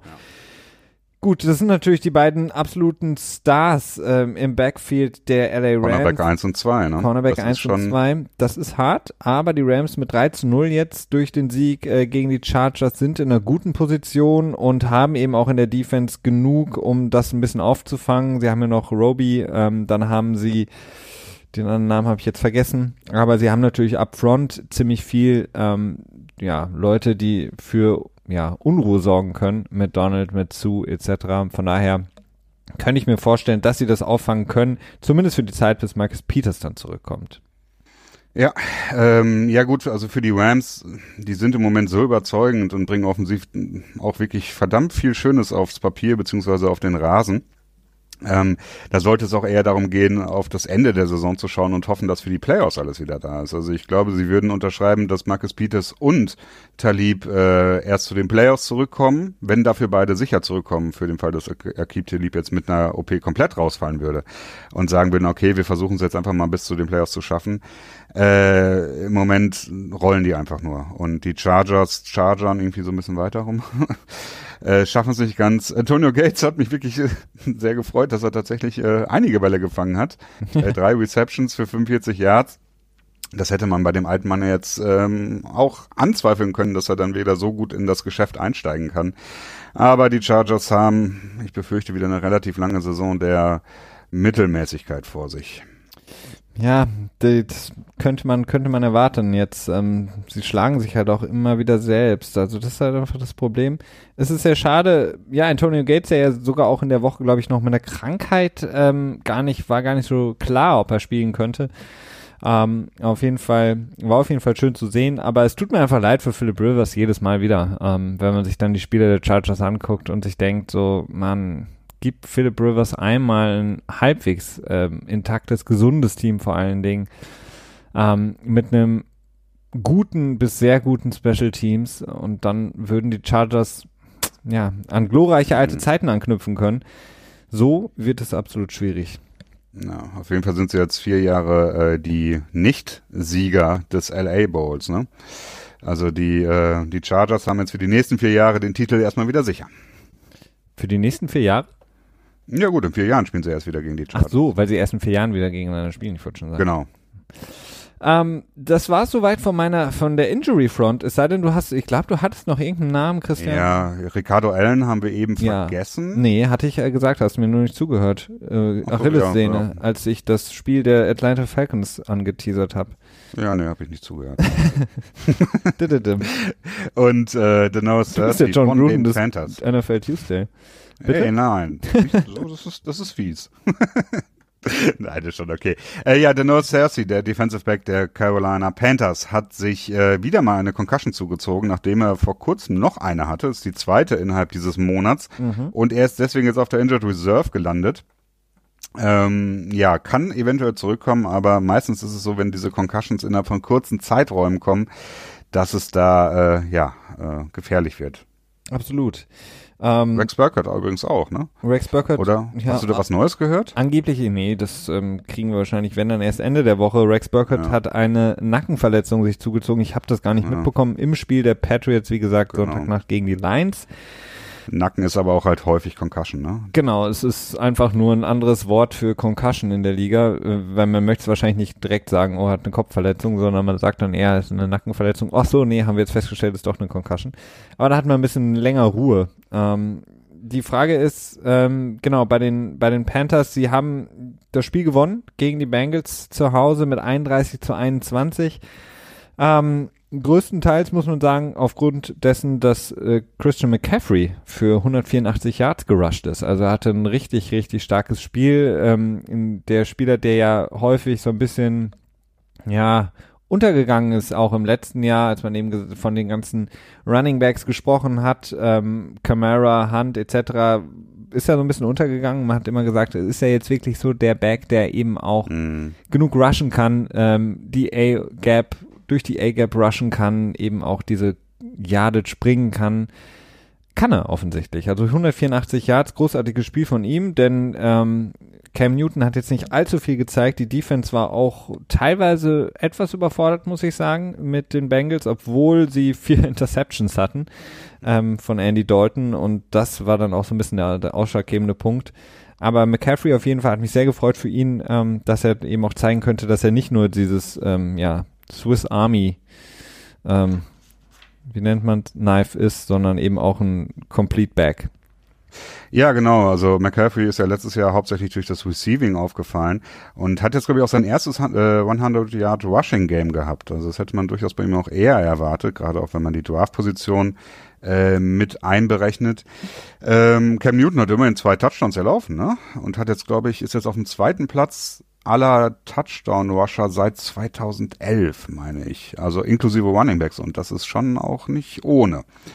Ja, nicht klar, ohne. ist nicht ohne, aber ähm Klar, man, Cam Newton kann auch besser spielen, da gebe ich dir recht. Ähm, gut, ja, Andy Dalton ist halt, ne, da ist wieder der Grund, warum Andy Dalton Andy Dalton genannt wird. Ähm, Weil er so getauft wurde? Hm? genau. Gib mir einen Namen, hätten das nicht deine Eltern tun sollen.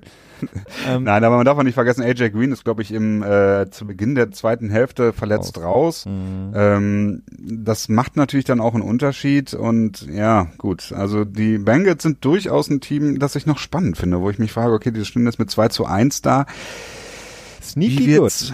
Sneaky gut. Also die haben auf jeden Fall das Potenzial. Und das äh, wird so ein Team, Team to watch, könnte man auch sagen. Ein Team, das man weiter beobachten sollte.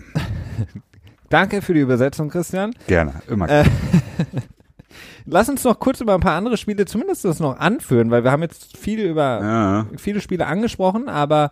Oder, oder, oder? Wir machen erst die News-Items, bevor wir die am Ende nicht mehr reinkriegen können. Hatten wir noch News? Ach ja, stimmt, wir hatten noch gar nicht über Joe Flacco gesprochen. Liegt momentan bei 889 Yards, 6 Touchdowns, 2 Interceptions.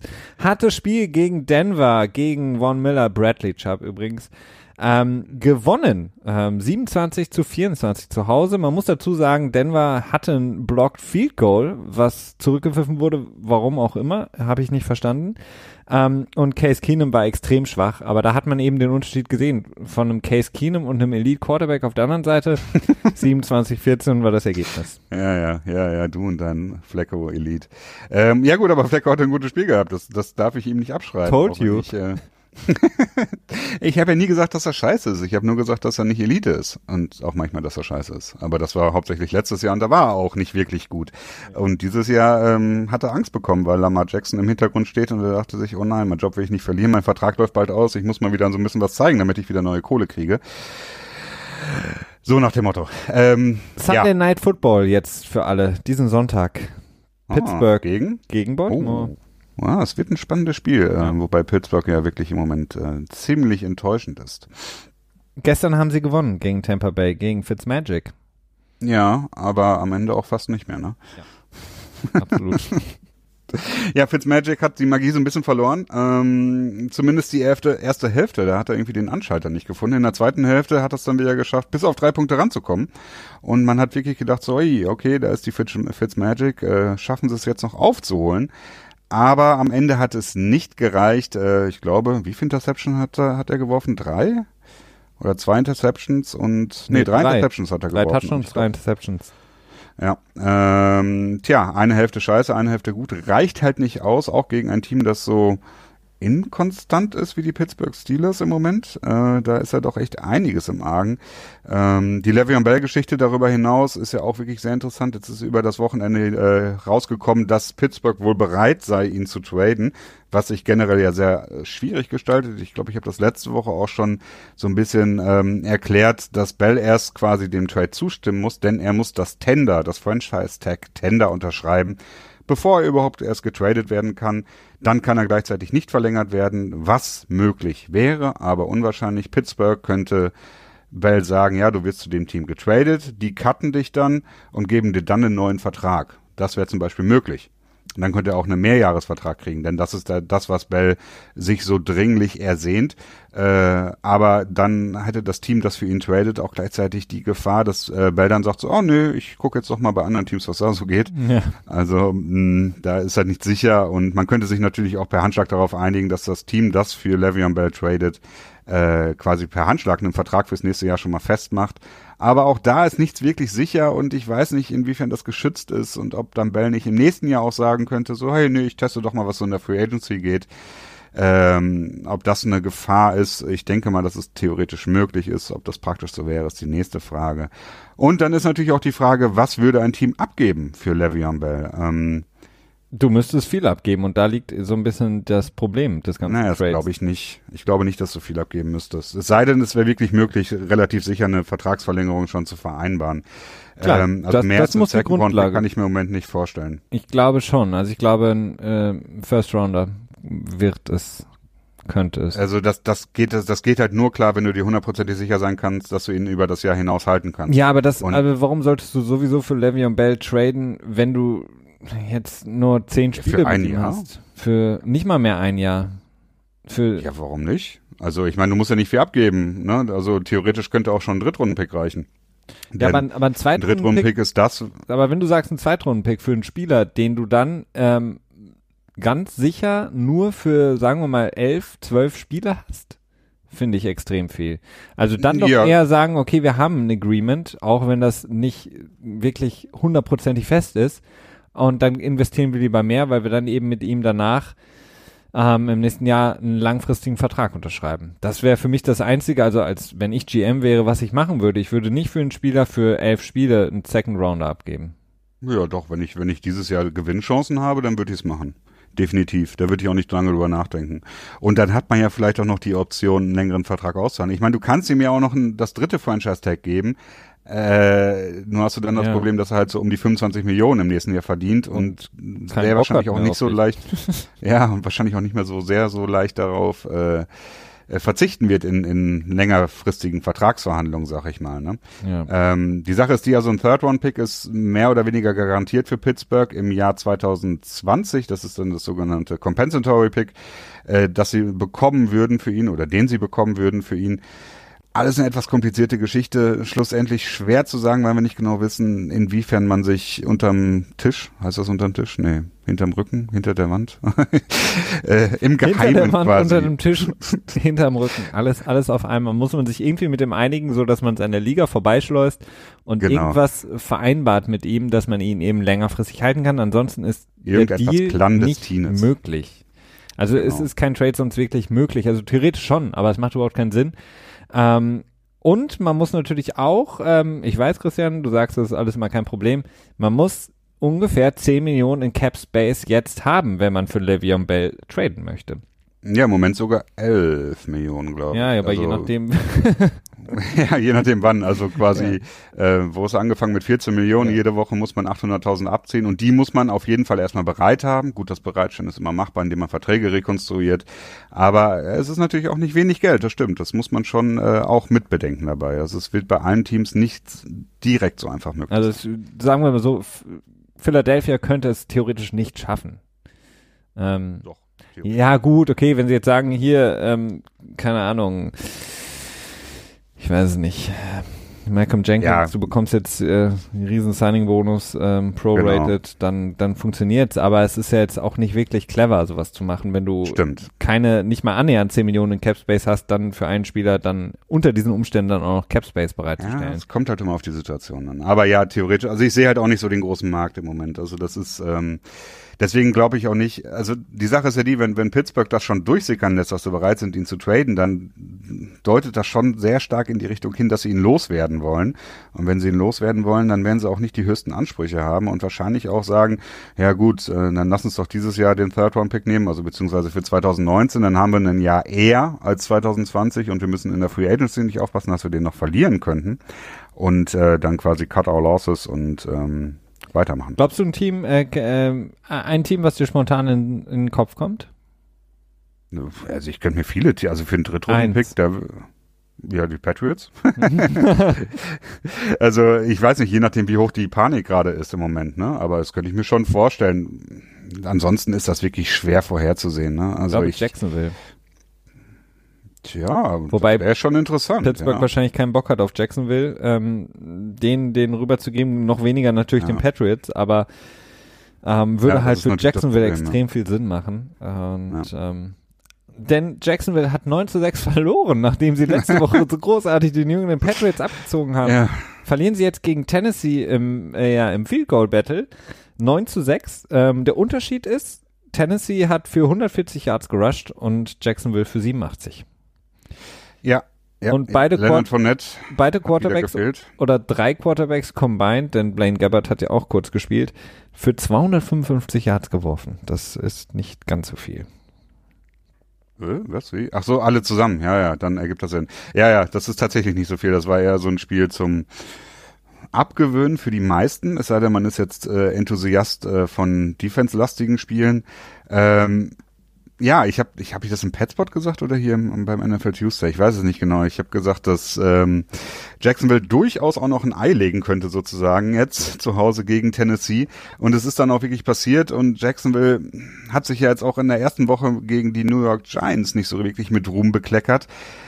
Es ist Tja, es ist, so, es ist komisch, ne? Du hast wirklich so zwei so Stinker. Den einen gewinnst du so gegen die, die Giants am Opening Weekend, den, das andere verlierst du gegen Tennessee und dann hast du so ein überragendes Spiel gegen die Patriots letzte Woche. Ähm, könnte natürlich dadurch. Spoiler Alert, Christian, gegen die Patriots ja. gewinnen ja halt momentan alle. Es ist nicht so schwer. also Detroit, Detroit hat absolut gegen die Jets verloren, oh, in ja. unglaublicher Art und Weise. Und gestern sahen sie aus wie ähm, ein Frontrunner für die ja. NFC North. Ja. Ja, das wird ein großes Thema morgen, ne? Das wird ein ähm, großes Thema morgen bei unserem Petspot. Absolut.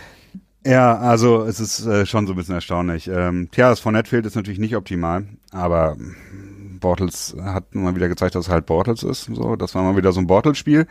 Ähm, er wurde ziemlich viel gespeit, glaube ich auch, ne? Und dementsprechend, ja, vielleicht ist das ein Mittel gegen ihn zu spielen. Das, ja, absolut. Also die, die ähm, Tennessee Titans haben auf jeden Fall gezeigt, wie man gegen die Offense der Jacksonville Jaguars auf jeden Fall sehr, sehr gut spielen kann. Haben aber auch vielleicht einfach, ja, das bessere System momentan oder die besseren Spieler, je nachdem. Ja, und sie haben auch einfach die, die Nummer, wie es dann im Englischen so schön heißt. Sie haben es im Moment einfach leichter gegen die Jacksonville Jaguars. Ich glaube, die haben fünf der letzten sechs Spiele gegen Jacksonville gewonnen. Ja, die haben. Also, vielleicht ist auch einfach eine Insight einfach da, dass man. Absolut. Äh, Mike Rabel. Äh, der weiß Bescheid. Naja, der gut, der kann man dazu. die Giants Party. gewinnen bei den Texans, ähm, zeigt auf der einen Seite, dass die Giants ja so ein bisschen Rhythmus gefunden haben in der Offense. Mit 27 zu 22 gewinnen sie, zeigt aber auch, dass die Texans wirklich absolut nicht im Maß, ähm, Maßstab sein können. Sie haben ja selbst gegen die Patriots verloren. Ähm, und ähm, ja, Eli aber so ein sehr, sehr gutes Spiel gemacht, nur vier Incompletions. Äh, zwei Touchdowns hat Odell Beckham häufig gefunden, Saquon Barkley häufiger gefunden. Lichtblick für die Texans kann man abschließend sagen, JJ Watt, der ist zurück mit drei Sacks in diesem Spiel. Ja, ja, das stimmt. Also, ja, es ist halt so, das hat im Moment so, so ein bisschen so einen Anschein, als wenn das so ein Toilet Bowl gewesen wäre. Ne? Ähm, wir werden sehen, ob die Giants sich noch fangen können. Äh, Eli hat zwischendurch, war das letzte Woche, da hat er eine ziemlich überzeugende Partie gehabt, ne? Gegen Denver? Aber, Nein. nee, äh, vielleicht vertue ich mir da mal also, was. Das war seine überzeugendste Partie bisher gegen ja, die Texans. Naja, wir werden sehen, aber Houston, äh, da, ich weiß nicht, ich glaube, so langsam ist die Zeit äh, auch vorbei für Billy O in Houston. Ich glaube, der wird es, dem wird es nach dieser Saison äh, in die Ferne verschlagen, gezwungenermaßen. Ja? Ja, also wenn du jetzt, wie viele Chancen hat er? Wie lange ist er jetzt bei den Houston Texans eigentlich schon Trainer? Seit Sieben, fünf Jahren oder so? Sechs Jahren? Sieben Jahren? Irgendwie, so. Irgendwie immer konnte er immer das darauf schieben, dass er nie einen Quarterback hatte und naja, so langsam reicht das, glaube ich, nicht mal als Entschuldigung. Nee, Deshaun Watson hat okay-ish gespielt, aber hilft auch nicht. Also ist interessant, dass sie die Offense nicht, nicht, ähm, dass da nichts geht, weil müsste eigentlich. Ähm, Kleiner Two-Minute-Drill, Christian, hier. Die letzten Spiele sollten wir zumindest noch erwähnen. Ähm, Buffalo schockiert Minnesota zu Hause oh, ja. mit 27 zu 6. Äh, Defense, Defense, Defense von Buffalo. Äh, zwei Strip-Sacks, eine Interception. Ähm, Minnesota sah absolut nicht gut aus und es gab auch noch eine schlechte Nachricht um Everson Griffin, den Pass, den besten Pass-Rusher eigentlich der Vikings. Ja, eine relativ komische Geschichte hat sich da entwickelt. Das, die Sache ist auch noch nicht so ganz klar. Mason Griffin hat ähm, wohl in einem Hotel einem Angestellten damit gedroht, ihn zu erschießen und daraufhin wurde die Polizei gerufen. Da wurde er dann angeblich nicht festgenommen. Er wurde dann aber angeblich später festgenommen, als er in das Haus eines Teamkameradens eingebrochen ist. Und das wurde dann aber wiederum äh, zurückgewiesen von den Vikings offiziell. Dann hat die äh, Freundin von ihm oder die Frau oder die Babymama, ich weiß es nicht genau, äh, wiederum die Polizei angerufen. Und schlussendlich ist er jetzt wohl in einer Klinik äh, wegen Mental Health Problemen, also irgendwas ähm, Geistiges. ja, ähm, also eine komische Situation, da muss man darauf warten, wie sich das weiterentwickelt. Ähm, erstmal hoffe ich ihm, dass, dass er einfach gut durch die Sache irgendwie durchkommt und da wieder zu sich findet. Ähm, und zweitlinig ist natürlich auch er ein sehr wichtiger Bestandteil der Defensive Line der Minnesota Vikings. Absolut, also ganz, ganz wichtiger Bestandteil. Ähm, das war jetzt mit Sicherheit nicht der Grund, warum sie verloren haben. Völlig überraschend gegen Buffalo, aber ähm, Gut. Offensive Line von, äh, Minnesota. von Minnesota. Ja, also Cousins war wirklich extrem viel unter Druck. Äh, Josh Allen hat einiges ähm, Spektakuläres produziert. Unter anderem hat er ähm, Anthony Barr gehurdelt, also ist wie über, ein, äh, über eine Hürde über ihn drüber gesprungen. Gott, also diese Sachen sollte man vielleicht einfach nicht ins Deutsche übersetzen. Ne? Na doch, er, er, ist über ihn drüber gesprungen. Ja, Anthony Barr hat versucht, ihn tief zu tackeln und ähm, genau. Josh Allen ist einfach drüber gehüpft. Ja, aber guter, gute, gute Premiere für ihn. Also Premiere ist es ja auch nicht ganz, aber er hat sich gut gezeigt, lässt auf mehr hoffen. Ähm, Buffalo, ja, ist halt, ist halt auch so eine halbe Wundertüte irgendwie, ne? Also der Kader selber find, überzeugt mich jetzt noch nicht so, dass ich denken würde, okay, die könnten äh, langfristig wirklich eine Chance haben und ähm, ich würde es, glaube ich, eher so als Stinker von Minnesota abstempeln, das, das Spiel. Absolut, darf man auf gar keinen Fall verlieren gegen, gegen Buffalo, die immer noch kämpfen mit Rex Ryan, der schon lange nicht mehr da ist, aber das Team irgendwie immer noch im Griff hat. Zumindest durch die Verträge, die er gemacht hat teilweise. Ähm, Zumindest ist er für, für das äh, Dead Cap äh, verantwortlich, ja. glaube ich. Die 50 Millionen, ne? Oh, ja, ja. Falls ihr euch fragt, äh, der Two-Minute-Drill müsste abgelaufen sein. Nein, wir haben zwischendurch einen Timeout genommen. Ähm, ah, ja, ähm, okay. Colts, Colts Oder ein Incomplete Pass. ja, sowieso. Ähm, Colts gegen Philly. Ähm, regnerisches Spiel. Ich habe mir gedacht, ja, super gut. Perfekter Zeitpunkt, um Carson Wentz wieder zurückzubringen.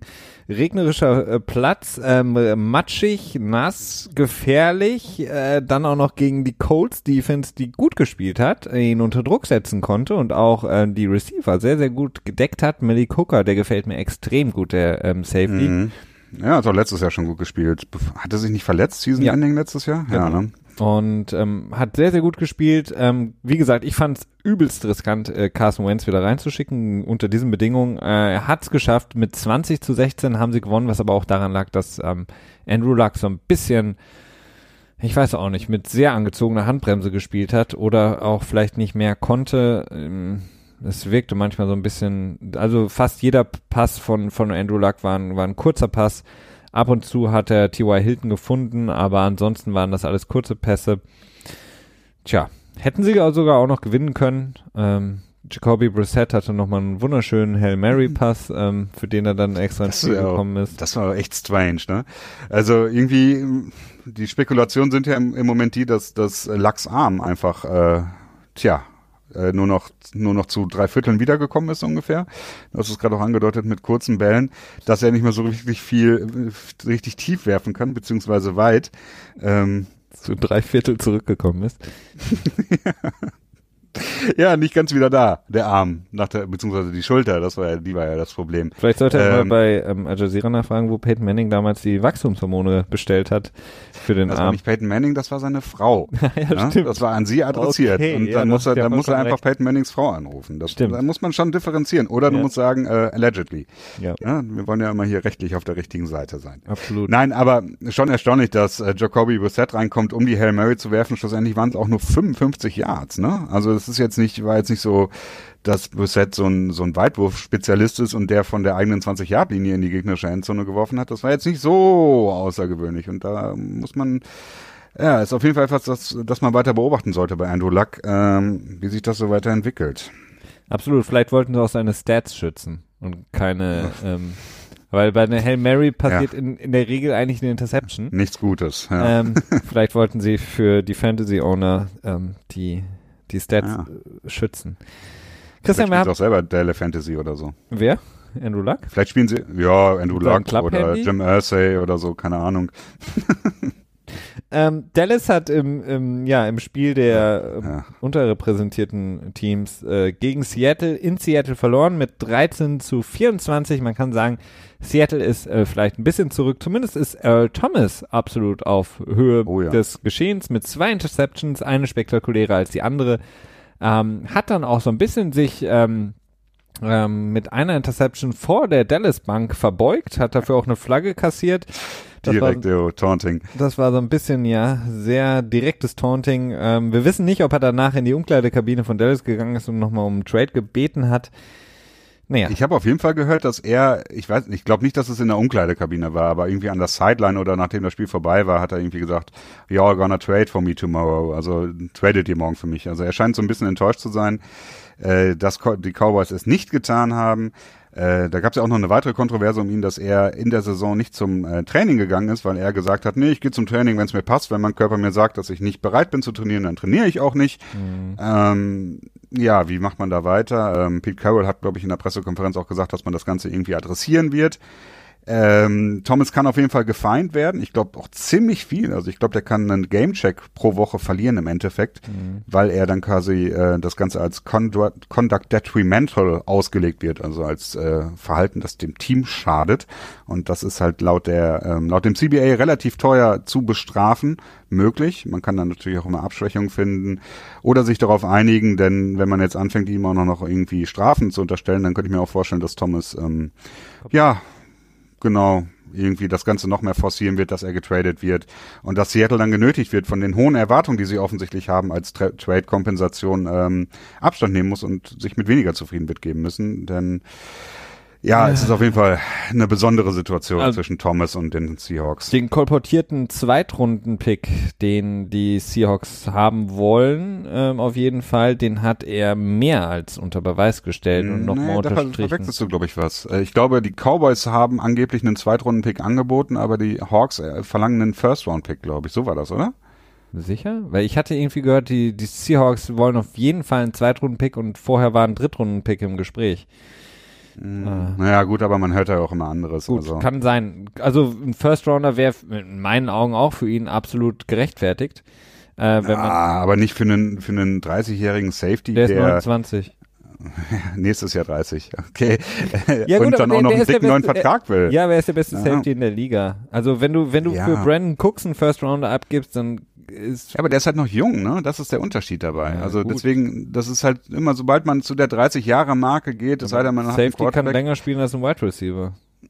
Hm, ja, ja, aber man will dann halt nicht mehr so viel Geld in die Zukunft legen, weißt du, das ist das Problem. Also Auf jeden Fall hat Dallas ein Problem, denn Sean Lee ist auch verletzt aus dem Spiel ausgeschieden und Vander Ash, der aussieht, als käme er direkt aus den 80ern mit seinem ähm, äh, wie heißt das eigentlich, diesem Nacken? Äh, Neckroll. Äh, Neckroll. Nackenrolle. Nee, ist keine Nackenrolle, dieses. Ähm, Ach so, dieser, äh, ja, ich weiß es auch nicht, wie das heißt, dieser verlängerte Rückenschutz. Genau. Ähm, mhm. Man hat auf jeden Fall ein gutes Spiel gemacht, aber es ist kein Ersatz von Sean Lee und wenn Sean Lee nicht spielt, verliert der das eigentlich immer. Ähm, deswegen, ähm, ein letztes Spiel haben Playcalling. Nee, nee, Playcalling will ich nur eben anzweifeln. Also in dem äh, ja, ich weiß nicht, ich finde das so ätzend. Ähm, der Playcaller von Dallas, der Offensive Coordinator, Scott Linehan. Scott Linehan, genau.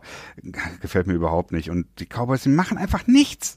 Beziehungsweise ähm, Jason Garrett macht einfach nichts. Ich verstehe das nicht. Ne, du hast, so oft fällt mir das auf, zum Ende der Halbzeit hin und ähm, Dak Prescott schmeißt irgendwelche Checkdowns oder so, anstatt einen Ball mal zu riskieren. Ne? Weil du kannst nicht einfach sagen, ja, okay, ja, Two-Minute-Drill, ja, gehe ich jetzt mal rein, ja, mal gucken und dann lieber Checkdowns, damit ich keine Interception werfe oder so. Äh, wenn nur noch 20 Sekunden auf der Uhr sind, dann kannst du auch eine Interception werfen, ne? Also irgendwie, ich ja, hasse es, wenn man in den Two-Minute-Drill nur mit Checkdowns immer arbeitet. Das ist einfach nur Zeitfresser. Und da muss ich Lombardi auch mal recht geben, wo ich ja doch auch häufiger mal so, na, häufiger nicht, aber ab und zu mal meine Probleme mit ihm habe. Das ist auch so ein Ding, dass er wirklich gebetsmühlenartig immer runterpredigt. In einem Two-Minute-Drill äh, ist nicht ähm, sind äh, sind nicht die Yards dein Gegner, sondern die äh, die Zeit und das ist halt einfach so, ne? Also ja, aber ich gebe dir absolut recht. Ähm, das Problem ist einfach nur, sie können es halt nicht. Abgesehen von dem einen Pass auf Tavon Austin gegen die Giants in der, Vorlet in der letzten, nee, vorletzten Woche dann, ähm, haben sie es einfach nicht hinbekommen. Und das seitdem ähm, Dak Prescott da spielt, schaffen sie es einfach nicht. Sie, sie können es nicht. Ja. Sie haben keine tiefen Pässe im Repertoire, in ihrem Schema, ja, weil, gut. weil sie A, keine Spieler dafür haben und B, es nicht funktioniert. Äh, deswegen machen sie es ja, nicht. Ja, gut, ich meine, ihnen fehlen die Wide Receiver auch, das, das stimmt natürlich. Aber du hast halt nichts davon, wenn du noch 15 Sekunden auf der Uhr hast und, und dann fünf Yards Raumgewinn hast. Dann kannst du lieber einen, äh, einen Ball werfen, auch wenn du eine geringe Completion Percentage Chance überhaupt noch hast. So, ne? Aber nein. Ja, aber bei einer es ärgert mich. Completion kann Garrett wenigstens zumindest klatschen. Ähm, ein letztes Spiel haben wir noch, Christian. Äh, das werden wir natürlich morgen im Petspot ausführlichst besprechen. Und zwar das Spiel der New England Patriots gegen die Detroit Lions. Sunday Night Game. Die Detroit Lions ähm, mit Matt Patricia, dem Mad Scientist. Sie gewinnen mit 24 zu 13. Ähm, seinen Abschluss in Rocket Science hat er dafür nicht unbedingt benötigt, denn das Spiel war von Anfang an relativ klar. Die Patriots straucheln, sind 1 zu 2 ähm, und können eigentlich nichts sehnlicher erwarten, als dass Josh Gordon vielleicht mal aufs Feld kommt und Julian Edelman in Woche 4 zurück, 5 dann zurückkommt. Denn ähm, sie müssen zittern, ähm, nächste Woche gegen Miami nicht nochmal zu verlieren. Definitiv. Ähm, ja, irgendwie habe ich auch wenig Bock über das Spiel zu reden. also ich war selten okay, so. dann machen wir es morgen, Christian. ja, machen wir sowieso. Und morgen kann ich mich dann die ganze Zeit über eine Stunde lang beschweren. Ja, das war durch die Bank einfach nur scheiße. Egal, wo du hingeschaut hast, es hat alles äh, irgendwie nicht wirklich funktioniert. Äh, ja, ich kann es auch gar nicht zusammenfassen. Sehr gut. Das, das war das Wort des Tages. Zum, zum Sonntag ist es noch nicht. Das Wort zum Mittwoch von dir, Christian. Vielen Dank. Wir haben aber heute Dienstag. Ja, aber zum Mittwoch, weil morgen Mittwoch ist. Okay. In Ordnung. okay, wir müssen aufhören. Es wird später und später und äh, nicht besser und besser. Oh. Ist, ist, so wie bei einigen Footballteams momentan. Ähm, bleibt bei uns. Vielen Dank fürs Zuhören. Äh, wir wünschen euch eine grandiose Woche 4 in der NFL und dann hören wir uns nächste Woche wieder am Dienstag beim NFL Tuesday. Bis dahin, macht's gut. Ciao.